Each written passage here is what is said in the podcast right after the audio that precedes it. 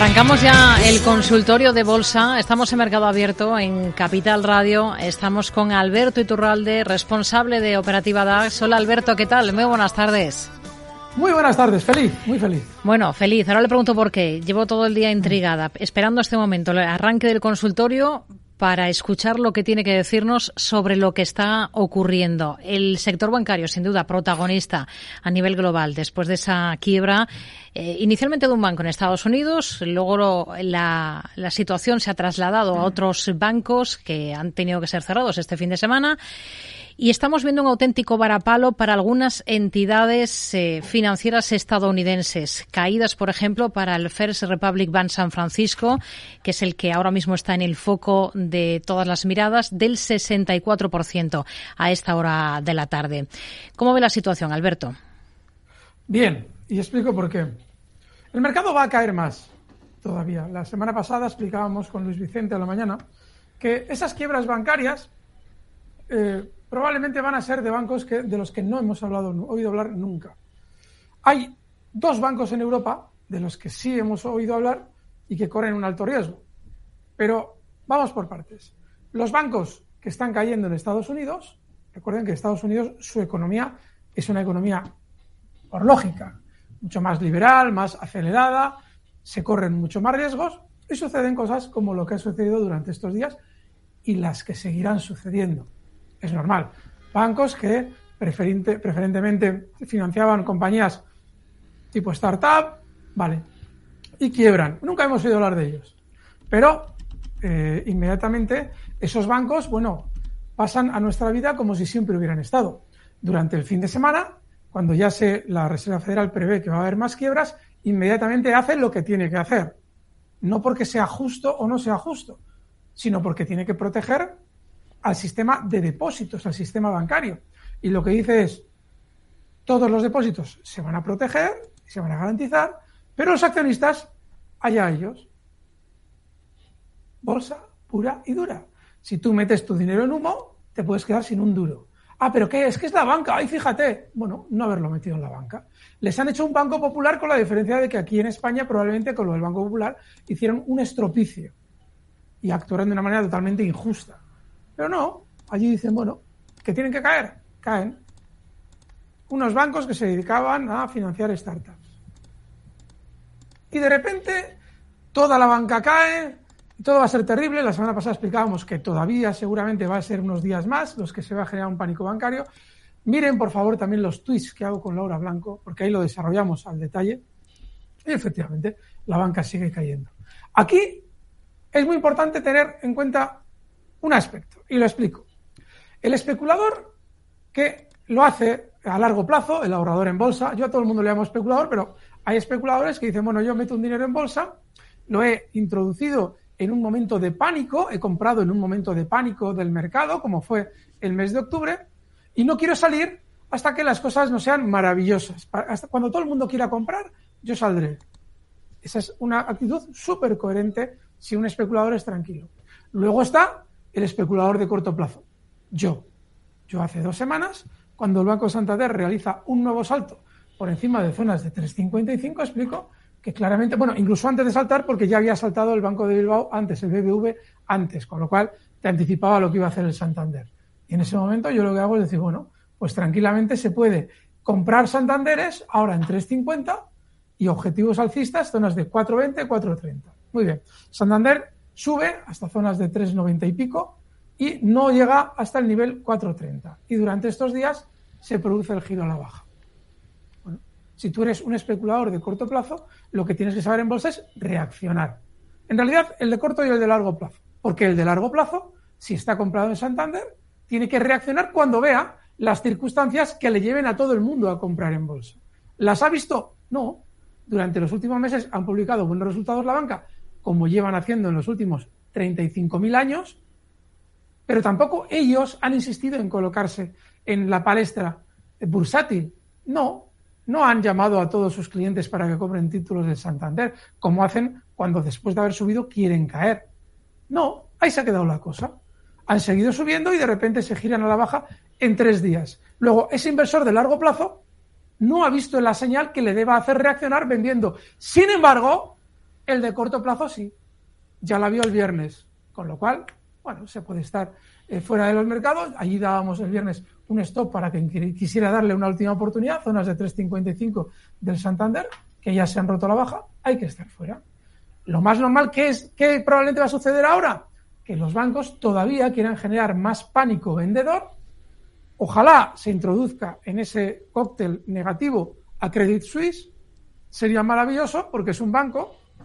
Fíjense ustedes, cuando yo hablo mal de Credit Suisse, alguien dirá, pero bueno, ¿cómo puede ser tan malo? ¿Cómo les puedes desear lo malo a esta gente? Hay que ser buenos, eh, puros y angelicales. No, para eso no vengas a la bolsa. En la bolsa lo que hay que ser es coherente. Y si tú tienes un banco que viene cayendo desde el año 2008, desde el nivel 86 hasta estar hoy cerca del 2, pues ese banco está mal.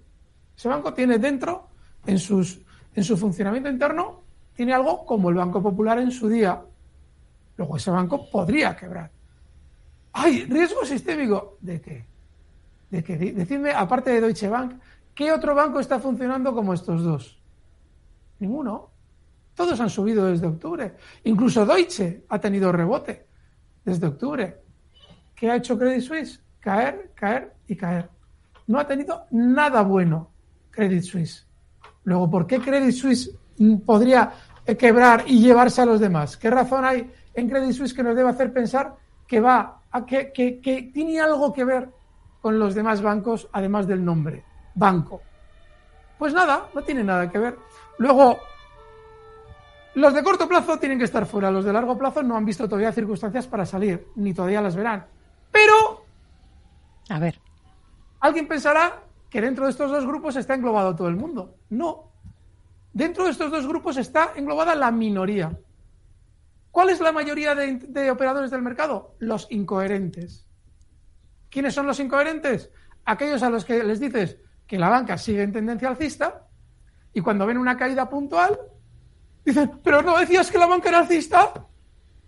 Es decir, los incoherentes que han actuado, han operado inicialmente a largo plazo comprando, pero luego se, se cagan por las patitas cuando el mercado tiene un recorte. No. O estáis en el corto plazo o estáis en el largo plazo. Fijaos, ejemplo, mirad muchos comentarios de la gente cuando yo explico que la banca sigue en tendencia alcista, pero que es normal que recorte ahora y tiene que tener más recorte para que el sistema financiero haga salir a quienes han entrado compradores en la subida. Bueno, pero no decías que esto era una tendencia alcista. ¿y ahora por qué dices que puede caer? Porque el especulador, el 90% de los especuladores en el mercado son incoherentes. Por eso el 90% de las personas pierden en el mercado. Y esta lección, esta explicación que estamos dando ahora, esto, solo por esto que estoy diciendo ahora, compensa un año de programas de radio. Porque el problema que tiene el especulador es la incoherencia. Que entra al mercado y dice, ah, coño, es verdad, fíjate, está todo el mundo bajista por las teorías de Turralde, el mercado puede subir. Ah, pues mira, empieza a subir. Y como empieza a subir, él ya se ha perdido probablemente parte de la subida. Este no compra en 2.50 del Santander, este compraría en 3 y pico. Pero en tres y pico ya es tarde. Pero no, él ha comprado porque dice, bueno, esto va a subir mucho. Y de repente el mercado sube hasta 3,93 el Banco Santander. Y él dice, bueno, bueno, pero bueno, yo ya tengo beneficios, estoy bien aquí situado, voy tranquilo, voy tal. Y de repente el Banco Santander se pega un leñazo, puntual. Hasta 3, como la semana pasada, hasta 3,50 y algo. Vamos a mirar a ver cómo cerraba el viernes el Banco Santander. El Banco Santander cierra el viernes en 3,60. Y él está tranquilo, porque él ha comprado en 3. No ha comprado en 2.50 cuando yo comentaba que la banca iba a subir mucho. No, no, ha comprado en 3. Y luego el mercado, ya al día siguiente, el lunes, hoy, ya recorta y rompe el 3.55. Y ahí dice, ay, es que me han quitado la mayoría del beneficio. Ay, pero esto no iba a ser alcista. No, es que eres incoherente. Primero, no entraste cuando el sentimiento era negativo. Para ser un especulador de largo plazo coherente, tú tienes que entrar cuando el sentimiento es negativo. No cuando el sentimiento es negativo. Ha empezado ya a subir y ha realizado un gran recorrido, que es cuando lo has hecho, lo de comprar. Y si tú eres coherente, tienes que entender que se pueden producir recortes puntuales y tú tienes que ser dentro si eres coherente. Ahora que te has cambiado la chaqueta en todo el recorrido a, cortoplacista bueno, pues el viernes ya tenías que estar muy mosqueado. Y esta mañana ni te cuento. Es una cuestión de coherencia. Dicho esto, para los especuladores de corto plazo como yo, Lo normal es que continúen cayendo los bancos. Y lo mejor es que continúen cayendo con noticias muy negativas. Por mucho que nos estén contando, por suerte, hay mucho, ya saben, opinador bursátil que como ven los bancos caer, dicen, no, es que esto va a afectar a la banca española y le empiezan a hacer una serie de deducciones absolutamente imposibles de por qué necesariamente la quiebra de unos bancos que se dedican a un sector que no tiene nada que ver con la banca española va a tumbar a la, la banca española. Y te hacen unas, unas asociaciones brutales, de una concatenación de hechos demoledora. Pero, si mañana quiebra Credit Suisse, dirán, ¿veis? Tiene mucho que ver, ha quebrado Credit Suisse, sin darse cuenta porque no miran un gráfico, ni aunque le esfuercen, que Credit Suisse ya estaba súper bajista más que los demás bancos desde hace mucho tiempo y tiene problemas y puede quebrar. Y sería lo mejor. Hmm. Porque si quebrara Credit Suisse y los bancos en ese intervalo de tiempo hubieran caído, tendríamos una situación perfecta para esperar a que la banca se vuelva a girar al alfa. Recuerden lo que le expliqué, a Luis, le expliqué con Luis Vicente el viernes. Es decir, hay que esperar a que la banca deje de caer. Durante ese tiempo saldrán noticias negativas. Y luego, sí, luego nos podemos incorporar compradores. Si es que estamos fuera, claro. Si tú estás comprado a largo plazo, no tienes por qué plantearte nada. No se han dado las circunstancias que se daban a la contra en octubre. No se ha dado una sensación brutal sobre la bolsa, todo maravilloso. Luego no tendría ningún sentido que tú estuvieras inquieto. Pero igual te inquietas, ¿no? Coherencia. Hay que ser coherente en la bolsa. Los que estamos en el corto plazo en el mercado estamos felices porque queremos que el mercado tumbe más los bancos. En mi caso, en el caso del Santander, si lo, eh, golpearan hasta zonas de 3 euros, 3,10. Entre 3,10 y 2,80 sería ideal. Y si en esa zona 3,10, 2,80 encontramos quiebras, más ideal todavía. De manera que ese es el escenario, Rocío. No sé si he contestado a todas las inquietudes bancarias que quizás puedas tener. Y si no, vamos concretamente con más. Incluso ha contestado, creo, al correo que nos envía Diego, que está corto en bancos. Dice que hoy ha cerrado la mitad de los cortes que, de los cortos que tenía en BVA y Bank Inter con ganancias generosas. La otra mitad la ha dejado por si queda más bajada, eh, que a su juicio ya nos lo ha dicho, ¿no?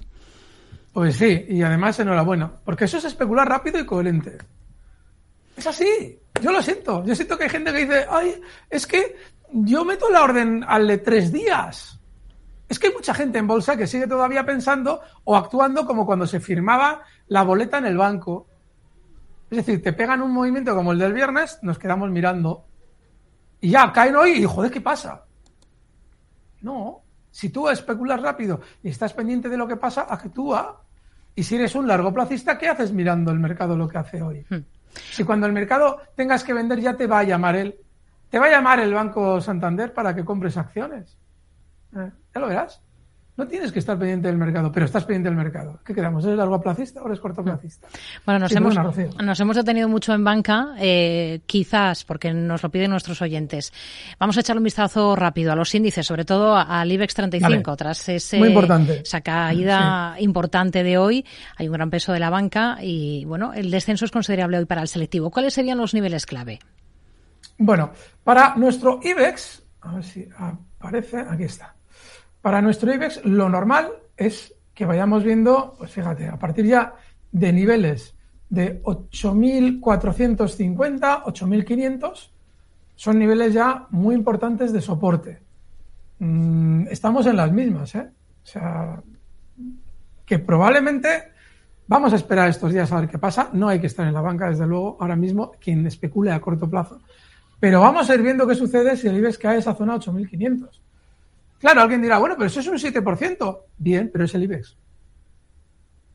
Es decir, cuando hablamos de porcentajes, hay que entender en qué índice estamos. No es lo mismo un Eurostox, un DAX que un IBEX. El IBEX es súper volátil, como el MIP 30 italiano. Son índices súper volátiles y es normal movimientos de ese tipo. Con lo cual, esos niveles no serían de extrañar. Que se vayan a ver, no lo sé. Niveles de 8.590, a partir de ahí, ese nivel 8.590, he comentado 8.450, entre esos 8.590 y los 8.450 habrá que ver qué pasa. Que se alcancen a la baja los 8.590, hoy cierran 8.958. Estamos hablando de todavía caídas probables de más de 300, de 400 puntos, de 300, 400 puntos. Eso es probable. Entonces, bueno, ahí se va viendo. Pero ese sería el probable objetivo alcista para, bajista para nuestro IBEX.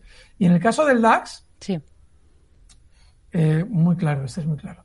Niveles de 14.591, está en 14.959. Recuerden algo muy importante.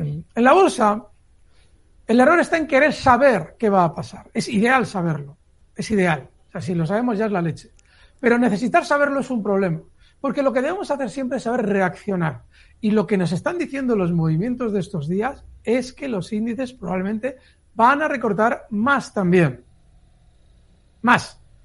Probablemente esos niveles. En el caso del DAX, niveles de 14.590, 14.600. Esas zonas son normales y no son eh, preocupantes ni cambian el sesgo alcista del mercado. Recuerden que tanto el CAC 40 como el FTSE 100 durante estas últimas semanas han marcado nuevos máximos históricos. Entonces, ¿qué pasa? Que bajo la teoría clásica de análisis técnico teníamos que comprar hace dos semanas y teníamos que haber estado fuera del mercado desde octubre porque el mercado, según lo que nos decían, era bajista. No.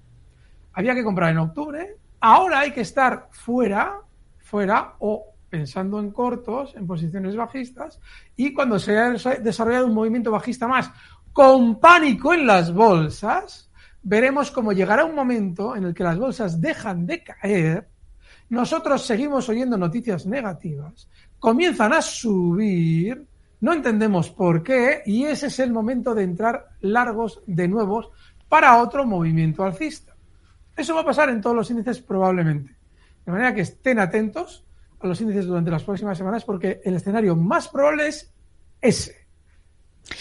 Vamos a ir con dudas de oyentes. Voy a recordar cómo pueden participar con nosotros en este consultorio de bolsa. Oyentes arroba capitalradio.es para escribirnos.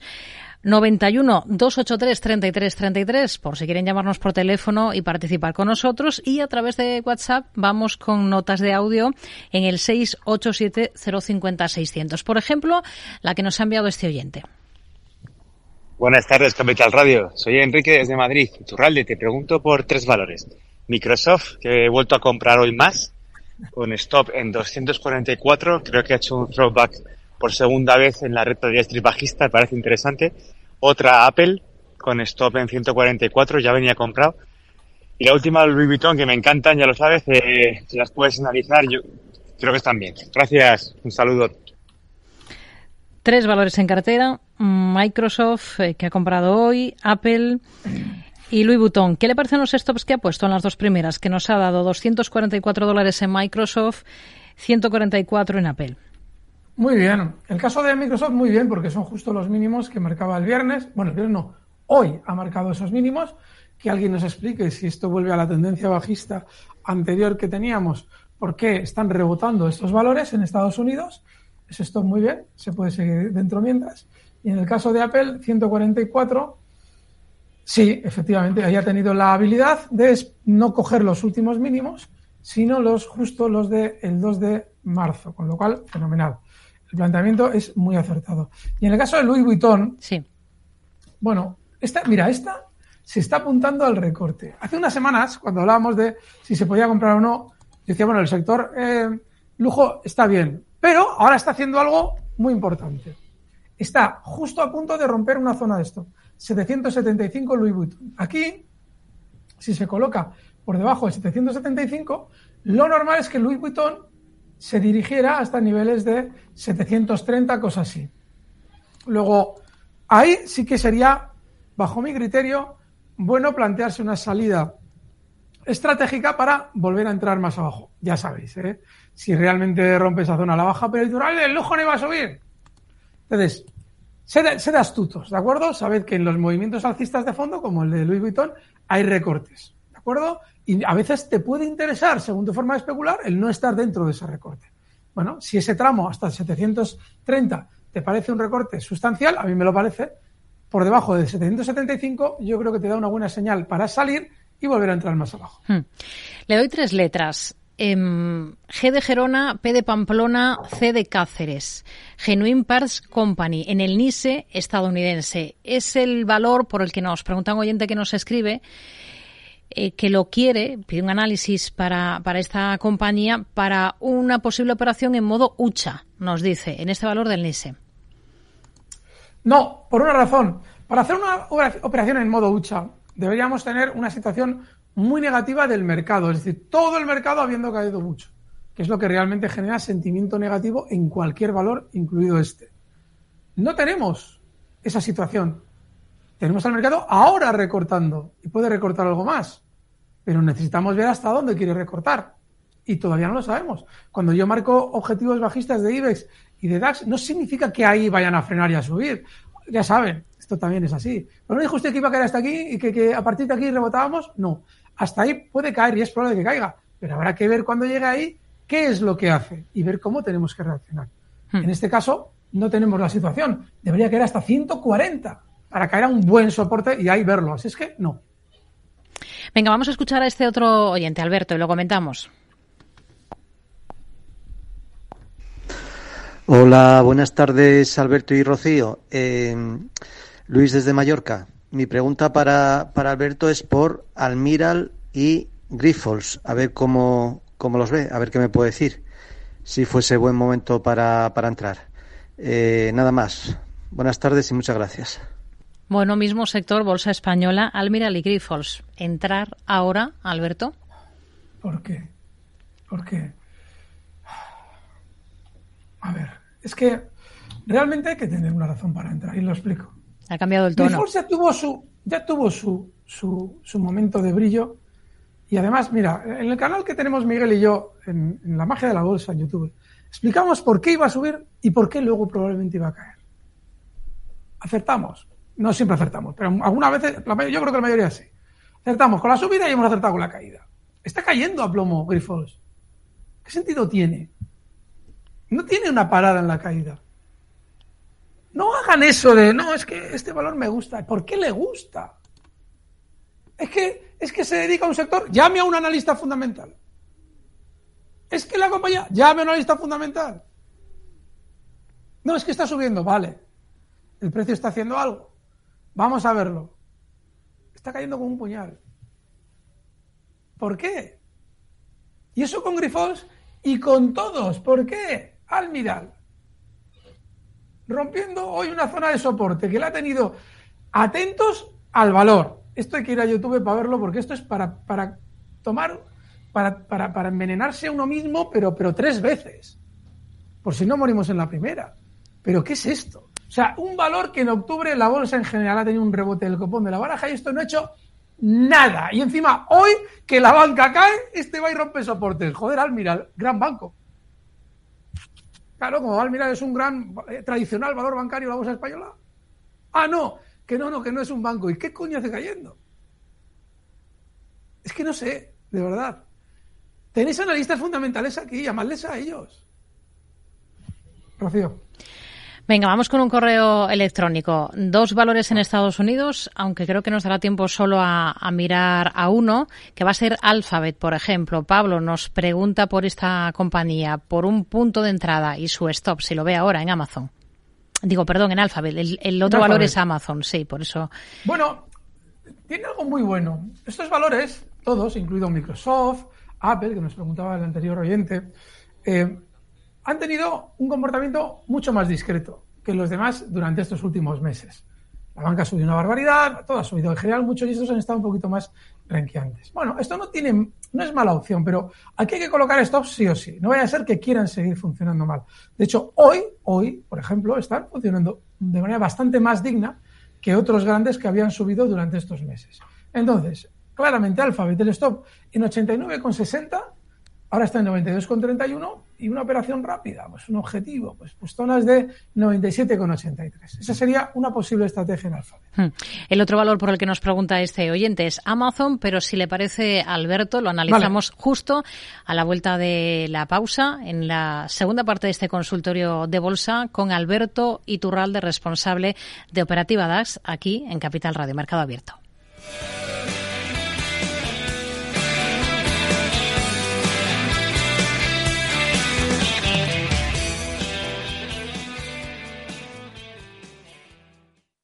Nuevo invirtiendo en bolsa o ya eres todo un experto?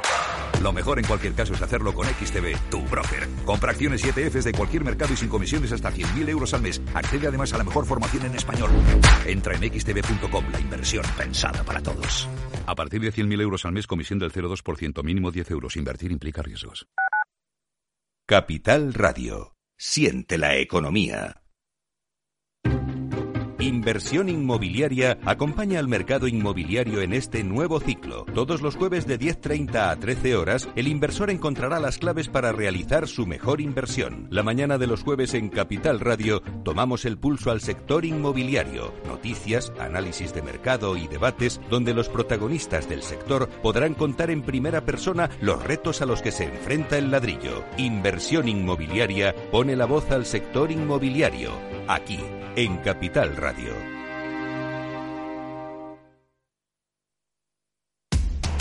Información, análisis, previsiones, recomendaciones, todo lo que necesitas saber para tomar tus decisiones de inversión en Mercado Abierto, de 4 a 7 de la tarde con Rocío Arbiza, Capital Radio.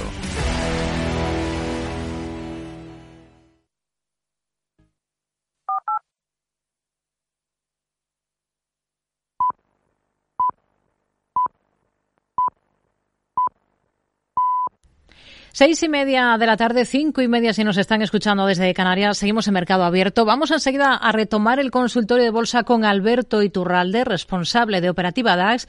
Pero antes vamos a ver qué tenemos que anotar, referencias importantes de cara a la jornada de mañana. Pedro Díaz.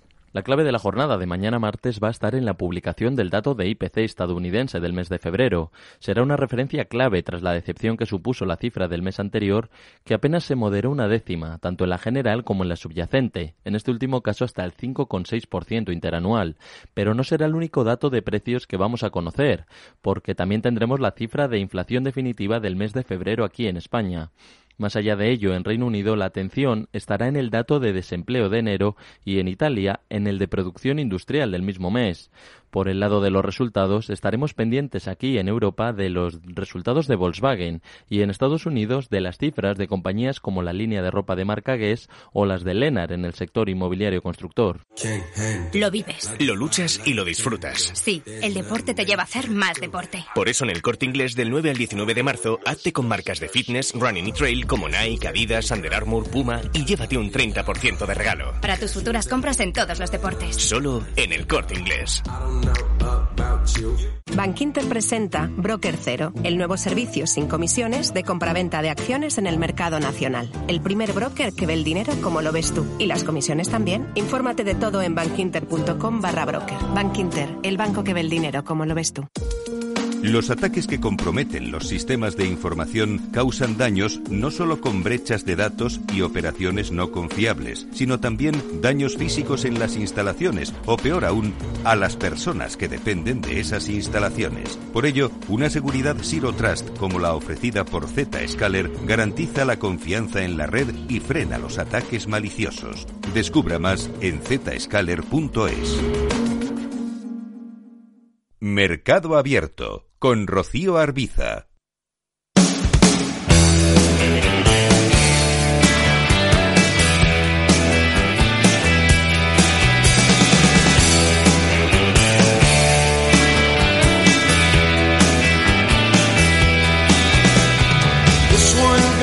Pues segunda parte ya del consultorio de bolsa. Estamos con Alberto Iturralde, responsable de Operativa DAX, incluso Alberto bailando la música que ponemos de inicio en este consultorio.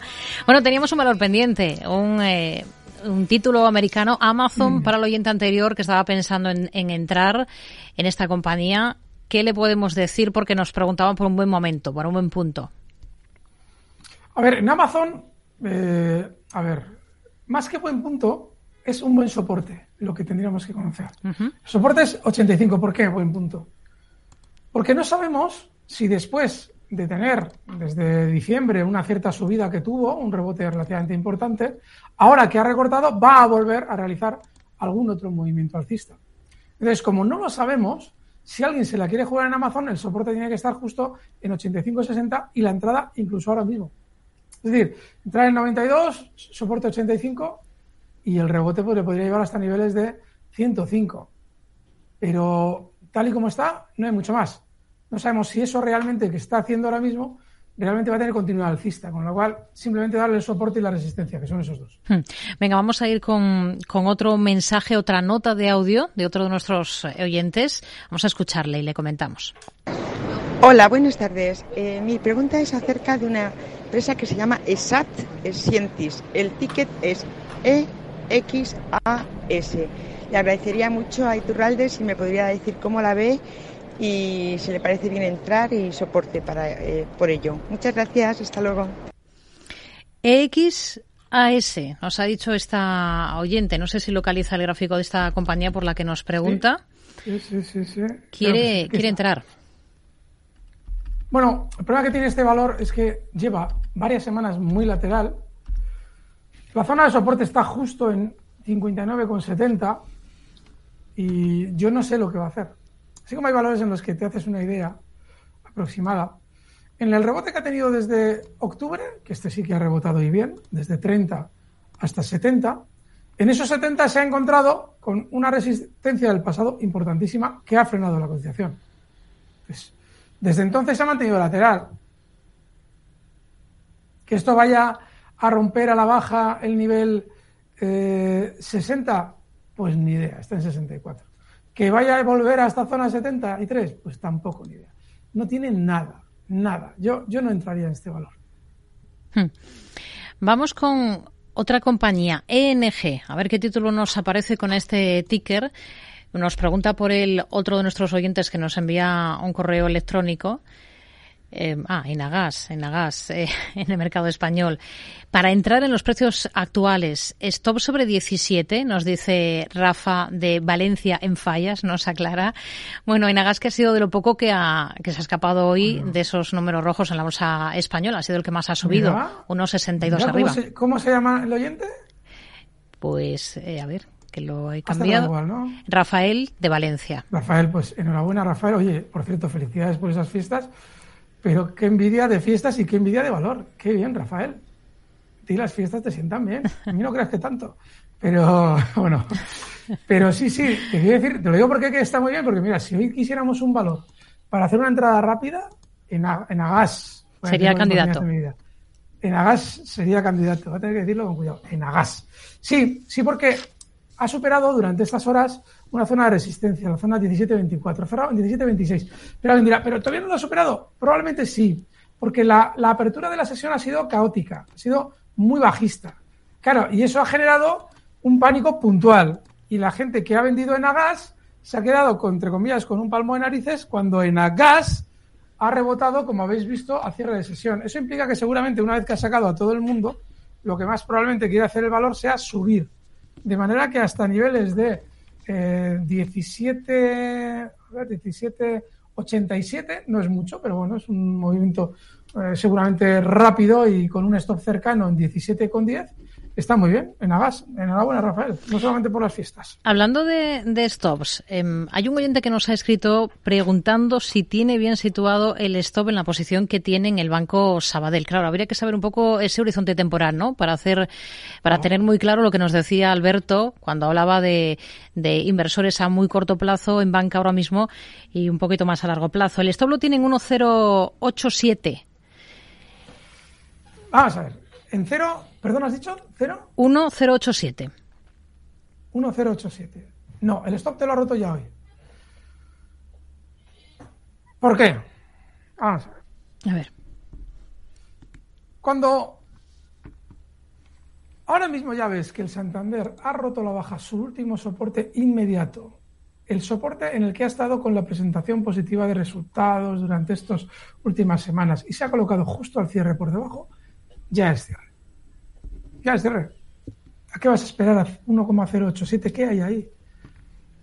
No, lo más normal es que tenga una paradita temporal en 1,045 y que luego continúe cayendo, pues ojalá, ojalá, continúe cayendo hasta un euro o cosas así. Sería ideal que continúe cayendo, porque ahí probablemente ya tendría a hacer de nuevo un soporte.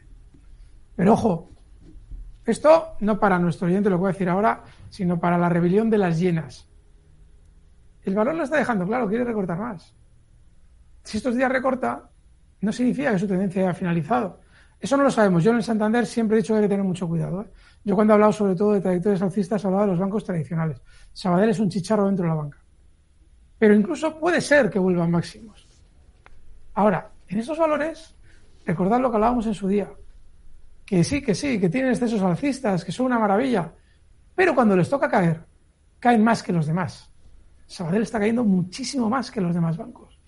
¿Significa que está peor? No. Significa que es lo mismo que hemos hablado de IBEX antes con respecto al, al DAX. Es un valor mucho más volátil dentro de la banca. Luego es normal lo que está haciendo, para desgracia de sus inversores. Si elegimos este valor, esto es lo que hay. Vais a vivir alegrías brutales con presentaciones de resultados. Venga, Hollywood total. Pero cuando, cuando quiera recortar, la torta que lleva el Sabadell es algo antológico. Pero antológico. Estamos hablando de que en cuatro sesiones ha llegado a recortar un 18%. Ludópatas sin fronteras. Es lo único que debes tú ser para estar en este valor entrando y saliendo. Yo en esto no, no, yo no sugiero ningún tipo de operativa, vamos, por sistema. Pero sí que viene muy bien lo que ha pasado para que recordéis, que recuerden lo que cuando presentó resultados de Sabadell y explicábamos, ojo que este valor es súper excesivo. Y lo mismo que ahora está subiendo una barbaridad, si le toca, cuidadín. Ahí está. 687-050-600, ahí nos pueden dejar notas de audio a través de WhatsApp. Vamos a escuchar otra de ellas, Alberto. Rocío, ¿le preguntáis a Alberto por Laboratorio Robi? Adiós, buenas tardes. Bueno, pues lo Pregúntame, Rocío, le preguntamos por a Alberto Laboratorio por Laboratorio. Robi. Eh, ya es el tercer eh, laboratorio de la tarde. Sí, sí, sí, sí. Y espero que no esté tan mal como nosotros. Vamos a ver. Pues está parecido. Vaya. Tan, tan mal no, porque es difícil, pero muy parecido. Hombre, pues yo no estaría, fíjate, porque ha tenido su rebote. Hace unas semanas explicábamos por qué quizás tenía rebote de valor, lo ha tenido, bueno, ha salido bien, pero ahora está recortando. Así es que no, no habría que estar. Que quiera la caída esta que está haciendo ahora pararla en su primer soporte en 38.22, sí, estaría, es posible, pero mirad que la tendencia de fondo es súper bajista. Y aquí pasa algo muy importante que sirve para todos los valores. Si este valor viene de caídas, no como los bancos que vienen de subidas, espero poder seguir oyéndote. eh, lo, lo más normal es que para finalizar las caídas tenga que haber un tiempo de un sentimiento muy negativo en, la, en, en- en los laboratorios. Y no estamos viviendo ese sentimiento negativo. Claro, dirán, joder, lo dirás tú. No, lo digo yo. Y si tú no estuvieras todos los días mirando los laboratorios, no te daría. te si no estuvieras todos los días mirando los laboratorios, te darías cuenta de que no hay un sentimiento global en contra de los laboratorios. Tiene un sentimiento negativo quien, quien lo está viendo. Joder, que cae mucho. Pero el mundo no está en contra de los laboratorios y debe estarlo para que dejen de caer. Así es que yo sugiero que no, no estéis de manera genérica. Si caen mucho más y de repente se empiezan a oír noticias negativas sobre los laboratorios, sí, ahí sí, ahí podéis estar. Os recuerdo que Grifols estos días atrás publicaba buenas noticias ¿eh? en este sector. Nos decía que había ganado una demanda no sé dónde, eso fue lo que me llevó a mí a decir que probablemente iba a caer.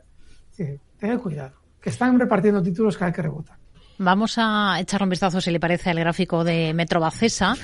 Andoni nos pregunta por esta compañía. Dice, no baja nada hoy y lleva dos meses al menos haciendo mínimos y máximos decrecientes. Creo que con un objetivo sobre 7,35. ¿Cómo la ve a Metrobacesa? ¿Eh? 60 MVC. Bueno, pues vamos a verla. Sí, MVC. A ver, aquí tengo un problema. Vamos a ver. Me parece. Un poco. Si no, pasamos a otro, otro valor. No, no, no, no, no. Un segundito. Voy a intentar reducir la pantalla. MVC. Sí. A 7,16 ha cerrado hoy. Sí, sí, sí, sí, sí. Bueno, vale. Puede subir, puede bajar, puede hacer cualquier cosa. Es que esto, mira, de verdad. En serio, los analistas honrados no te van a saber decir algo sobre todo lo que le preguntas. Yo de esto no sé lo que va a hacer. Es un valor, es un valor de un aburrimiento exagerado. Súper estrechito en desplazamientos. Sí, durante los últimos años ha subido algo. Tiene sus latigazos. Pero vamos, dentro de un rango súper estrecho, es decir, nada. Y ahora está en una zona de resistencia. Pero no tiene volatilidad. Claro, eso es lo guapo. O sea, no tiene volatilidad, con lo cual probablemente la va a romper. No sé si lo va a hacer, ¿eh? Pero los indicios me hacen pensar que puede ser que la rompa la alfa.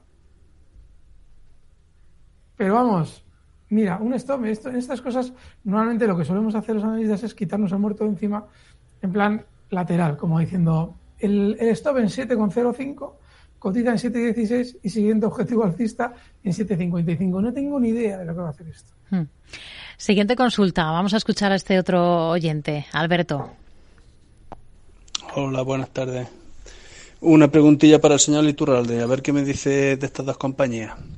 En ninguna de ellas estoy, pero me gustaría saber soporte y resistencia. La primera de ellas del Nasdaq, Mullen Automotive, con el ticket M-U-L-N. Y en segundo lugar del mercado alemán del DAX, Uniper SE. Muchas gracias.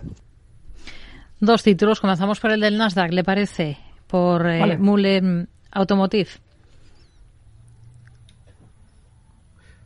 ¿Habéis visto el, gráfico de mm, Credit Suisse antes? El que he puesto justo al principio. Si habéis ido a YouTube, habréis visto el gráfico. Bueno, pues ese gráfico tan ultra bajista, tan horrible, una tontería comparado con Mullen Automotive.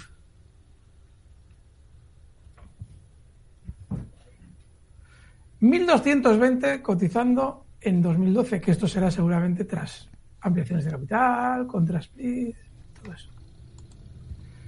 1220. ¿eh? Ahora mismo, Mullen Automotive cotiza en 0,16. Repito, de 1220 a 0,16, pero esperad, porque alguien podría decir, hombre, es que esto igual está rebotando. Está por debajo, está marcando nuevos mínimos históricos. ¿Cómo puede ser que un valor que lleva cayendo toda la vida todavía esté marcando nuevos mínimos históricos? Gran valor. Esto es realmente es lo que, lo que tiene sentido. Están en valores que no pueden ser más bajistas. Yo no estaría. ¿eh? El las tiene soportes el cero. El cero es un soporte muy bueno para Mullen Automotive. Está en 0,16. En cero, de cero no cae. Y Uniper. Sí. Bueno, Uniper es otro valor que está igual, o sea, el gráfico es igual de feo de, que Credit Suisse hasta, hasta esta última semana ha caído desde el año 2021 desde niveles de 42,53, recuerden la crisis de Ucrania, pero, pero, pero en los últimos meses, mira, este puede ser todo lo contrario a un Mullen. Este probablemente va a rebotar más desde los 3,57 donde está hasta zonas de 4,40. Este sí tiene opciones de rebotar. Este, este está mejor. Para chicharreros, ¿eh? Nada, metes aquí uno en plan de, ah, pues ya tengo algo para la cartera. Hombre, para chicharreros. Que este valor puede subir mucho. Puede subir mucho que recordad que es un valor que ha tenido una clara tendencia alcista hasta que comenzó, hasta que comenzó toda la movida esta de Ucrania y que igual vuelve a las andadas alcistas. Igual. Pero mientras tanto, y como por aquello del sigue usted pensando que nos evitamos problemas, 4,36 objetivo alcista, 3,57 cotista y el stop, aquí sí que vamos a dar un stop, por encima del cero, este tiene un stop por encima del cero, que es 3,20.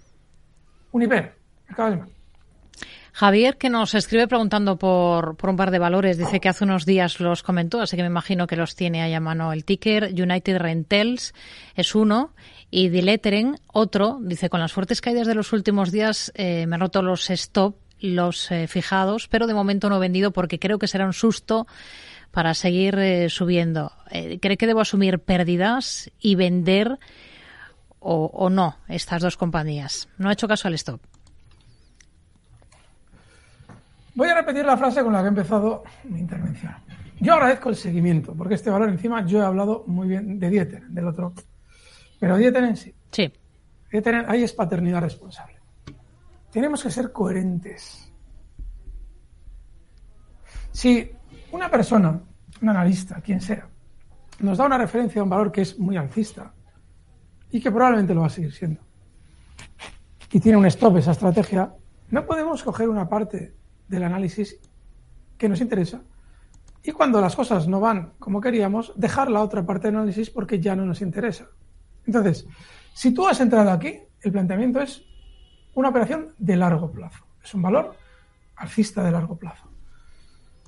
Ya, si tú quieres eh, una operación tranquila en Dieteren, no debería caer de 161,3. Te estoy dando un siguiente stop, que el que dimos ya lo ha roto. ¿Vale? Ya se ha colocado por debajo.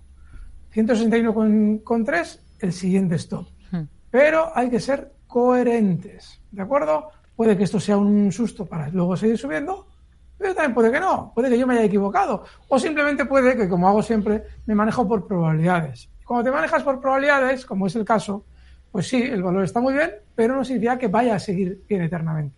¿De acuerdo? Y el, este de United Rentals, esto sí que no lo he, esto no lo he. Sí, pues este tenía muy buena pinta hace unas semanas. Uri. Con lo cual, si me hubieran preguntado. Hmm. Sí, sí, si me hubieran preguntado, habría dicho que muy bien. Pero ya te ha roto un stop, pero clarísimo. Este sí que no tiene sentido que te quedes en él, ¿eh? Pero ningún sentido. Pero ningún sentido.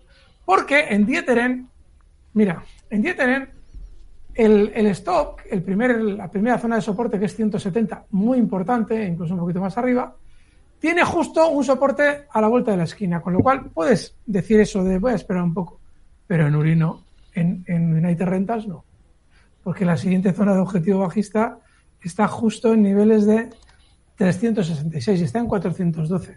Aquí no. En Dieteren tenía lógica. En United Rentals, no. Hay que salir. Venga, vamos. yo. Vamos con otro oyente. Vamos a ver qué nos dice este otro que nos ha dejado esta nota de audio. Alberto.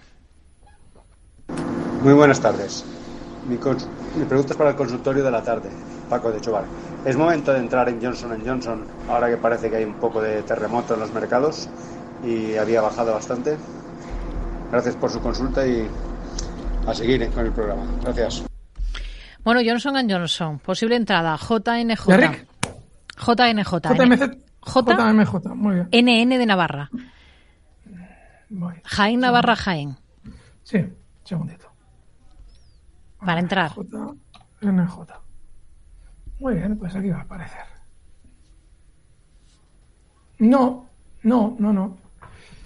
Ahora que hay ruido en el mercado. También había ruido en el mercado en octubre y Johnson Johnson hace un rebote muy tímido, menos que el resto del mercado, y ahora ya está por debajo de los mínimos de octubre. Coherencia. Si vamos a actuar en función de un criterio, hay que aplicarlo completo, no para un trozo sí y otro no. ¿Podemos plantearnos una compra en eso ahora que hay una situación negativa en el mercado? También la había en octubre, ¿verdad? ¿Y Johnson Johnson subió como los demás? No, no, no. Es decir, que la sensación negativa para Johnson Johnson en octubre no fue lo suficientemente negativa. Por eso no subió luego mucho. Y de hecho ahora cae por debajo de los mínimos de octubre. Luego, ¿por qué ahora sí va a haber más sensación negativa en el mercado si ni de lejos estábamos tan cerca de la bomba nuclear como lo estábamos en octubre? Ya nos lo traerán, ojalá. La única manera de que esto pueda subir. No, pero si quieres un soporte, sí que lo tiene. Y está justo en el nivel 143,60. Cotiza en 154. En esa zona, ahí, si efectivamente volviéramos al pánico nuclear, recesión, todo aquello, pues igual sí. Pero tiene que frenar las caídas. No lo está haciendo, ¿eh? Está por debajo de mínimos de octubre. Hmm. Más valores. Vamos a escuchar a, otro oyente, Alberto. Hola, buenas tardes. Muchas felicidades por el programa. Quería preguntar por, por IAG, y creo que está en un soporte importante, pero no sé si, si el entorno le va a permitir mantener ese soporte o va a caer un poquito más. Y quería preguntarle igual por los soportes claves de Bankinter. Muchas gracias, un saludo. ¿Por dónde comenzamos? Ha llegado a un soporte clave, él tiene razón, lo que dice. Pero hay un problema que se debe siempre observar a la hora de un valor que ha caído muy verticalmente entre en nuestra cartera. Y es que deja de caer. Joder, joder, qué, sofisticado. No, ya sé que es un absurdo y muy obvio. Pero es que el valor tiene una verticalidad en la caída que dices, ¿y qué haces? ¿Compras porque sí? ¿Entras aquí en plan a pecho muralla, yo compro porque yo lo valgo? No. Si está muy vertical, lo más probable es que continúe recortando algo más. Es decir, que vaya frenando la verticalidad de la caída en una zona siguiente de soporte.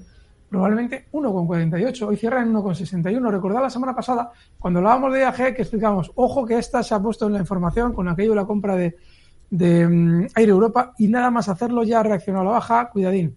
Entonces, bueno, en 1,40 miramos a ver si frena la caída. Pero es que vamos, claro que ha llegado un soporte. Vamos, esto no ha frenado lo más mínimo. Probablemente va a seguir cayendo algo más, por lo menos hasta zonas de 1,40. Está en 1,61, todavía tiene margen. Bank Inter nos preguntaba por ah, el soporte de Bank Inter. Bueno, Bank Inter probablemente va a recortar más desde 5,93 hasta niveles de 5,50. ¿vale?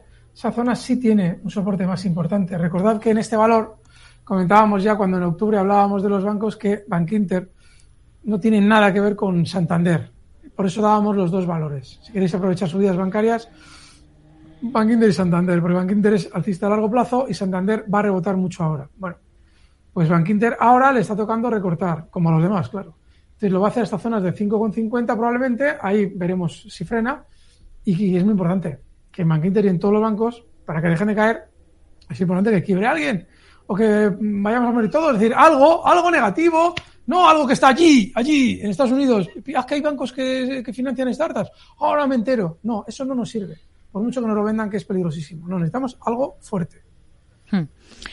Hay otro oyente, Carlos, que nos pregunta por un banco, pero en este caso en Holanda, ING, está pensando en entrar, en tomar posiciones, está esperando el momento adecuado para hacerlo, por eso le pregunta a priori cuál podría ser un buen punto. Y lo mismo en Philips, en la holandesa, también para tomar posiciones. Es Carlos de Málaga. Vale. Hay un problema con ING. Y es que en esto es importantísimo hacer siempre la comparación. ING sigue muy lejos de sus máximos históricos. Está en 2001 en 34, 2001 marcaba 34 euros y ahora está en 11,71. Compara con un BBV, un Santander o un Bank Inter, por ponerte un ejemplo, o un CaixaBank. Nada que ver. Luego, si desde octubre incluso han subido menos comparativamente a los bancos españoles, no tiene sentido hacer la comparación, esa lógica de, ah, bueno, Banco en Europa. No, la banca que iba a subir es la española. Además, su día es claro que va a subir la española, porque es la que más olvidada está, no tiene nada que ver con en general la europea y menos todavía con la americana. Entonces, bueno, en esto, en ING, si dices, bueno, pero yo quiero estar en ING.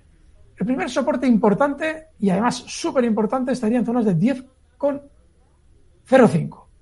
Y aquí tú si puedes vete a esos gráficos de Capital Radio, porque es un soporte brutal a lo largo de los años. Además, es que ese soporte es una lección de análisis técnico de qué es un soporte. Si en varios Sésamo Coco tuviera que decirnos qué es un soporte, utilizaría justo ese nivel 10,05 de o 10 euros de ING, de, ING Group.